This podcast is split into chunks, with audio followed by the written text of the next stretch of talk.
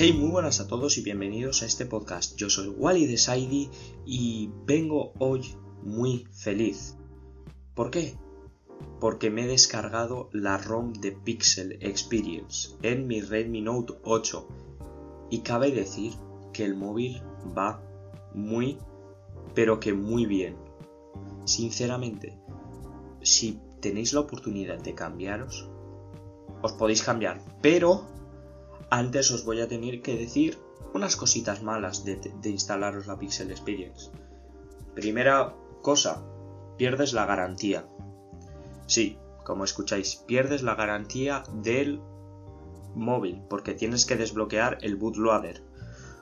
Una vez desbloqueado, te la juegas mucho porque tienes que poner, descargarte el TWRP que después de descargarlo una vez formateado el sistema operativo no puedes echarte para atrás. Como te eches para atrás o como falle algo en la instalación, adiós móvil. Bueno, adiós móvil no, hay soluciones, pero puedes olvidarte de usar el móvil hasta encontrar una solución. Una vez instalada, la aplicación de cámara no está, ¿vale? Así que no aprovecharéis al máximo vuestras cámaras. ¿A qué me refiero con esto? A los 48 megapíxeles, a el gran angular y a la cámara macro. ¿Que eso no te importa? Bien, te descargas la Gcam. Una vez descargada, esa cámara, si no vas a usar ninguno de los otros modos, esa cámara es perfecta. Es perfecta. Hace una optimización de software genial. Y bueno, ¿qué quiero explicaros yo en este podcast? ¿Lo bien que va? Sinceramente sí, os voy a explicar lo bien que va. La multitarea es perfecta en este móvil. Es perfecta. Antes en MIUI, cuando me salía de una aplicación, tal vez tenía que reiniciar, volvía a entrar y se reiniciaba.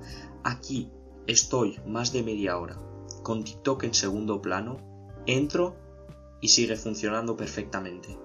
Y, y me deja justamente donde estaba. Twitter igual, Instagram igual y aún no me acostumbro porque me meto a la Google Play a instalar algo y cuando me, en MIUI cuando me salía se me reiniciaba y tenía que volver a entrar para que se empezase a instalar. Pues aquí no, aquí me salgo, hago lo que me dé la gana y la encuentro instalada. Otra cosa, el tema de la personalización. Cuando cambias tu fondo de pantalla, se te cambia también los iconos de color adaptándose al fondo de pantalla y no sabéis la satisfacción que da eso y más cuando te metes a la aplicación y en la propia aplicación está cambiado también todo. Cabe decir que no en todas las aplicaciones, solo en las aplicaciones de Google. ¿Vale? Así que no, os creáis que en, el Need for Speed se van a cambiar también los colores, no. Bueno, o en Twitter. Pero sería maravilloso que en Twitter se pudiese, ¿sabes? En vez de azul, que se cambiase el color que tú tienes. Y eh, bueno, en Instagram, no sé, en Instagram es como muy diferente, así que en Instagram ni caso. Las aplicaciones van, se abren de, de una mejor forma, mucho más fluidas, con una animación mucho mejor.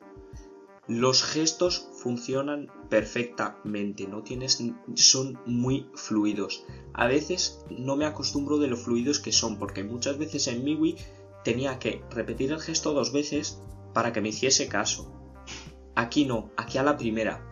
Eso sí, en el teclado no intentes ir para atrás, porque no va a funcionar. Tienes que subirte encima del teclado para ir para atrás. En MIUI no funcionaba así, que yo creo que era más cómodo en MIUI, pero Excepciones.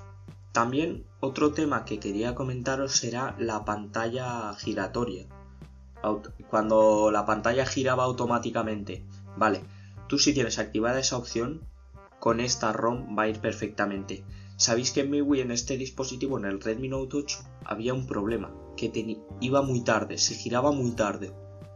Iba como con retraso. Aquí no.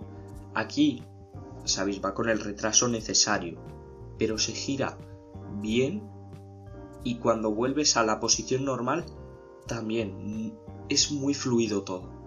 Yo creo que en este móvil es lo mejor que he hecho, instalarme esta ROM.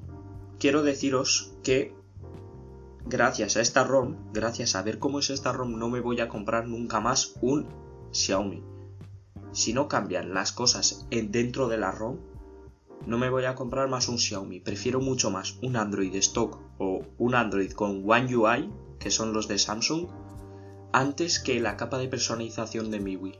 Y también me gustaba la de la que tenía EMUI, la de Huawei. Pero como con el problema de Huawei y los servicios de Google, pues se hace un poco problemita.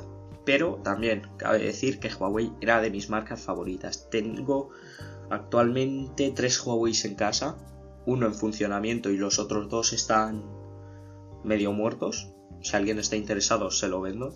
Es broma. Se quedan ahí reliquias del pasado. Y el Samsung, que tiene una persona de mi casa, que tiene el Samsung, que es mi madre, es perfecto. La capa de personalización es perfecta. Y no es la última, ¿eh? No es la última, ya que la 50 creo que no va a recibir más actualizaciones. Pero es perfecta. Y sigue yendo fluidamente. Nunca se ha formateado ese móvil. Y lleva 3 años. Y va perfectamente. Esa es la diferencia. En Xiaomi lleva, llevo 3 años. Lo he formateado una vez. Y con MIUI 12 va fatal. Cuando digo fatal es que va fatal. Y no sabéis lo que molesta eso. Que se me quede congelada la pantalla es muy molesto porque se te queda congelada y tienes que reiniciar el móvil. También eh, con esta ROM hay una optimización de la batería excelente. Hay un modo muy raro que en YouTube creo que lo veréis cuando suba el vídeo, que os lo explicaré en YouTube, así que si queréis os dejo el link de mi canal de YouTube abajo de la descripción de este podcast y podéis ir a echarle un vistazo cuando lo suba. Podéis suscribiros, subo el vídeo y os desuscribís. Bueno, y si no os interesa mi canal de YouTube no pasa nada, respeto vuestra decisión. Así que, bueno, esto ha sido todo. Ha sido una vuelta a los podcasts un poco rara, casi después de un año, y perdón, pero quiero cambiar esto y quiero empezar a hacer podcasts más diarios. No más diarios, no más, más regulares. Así que intentaré, intentaré, no prometo nada.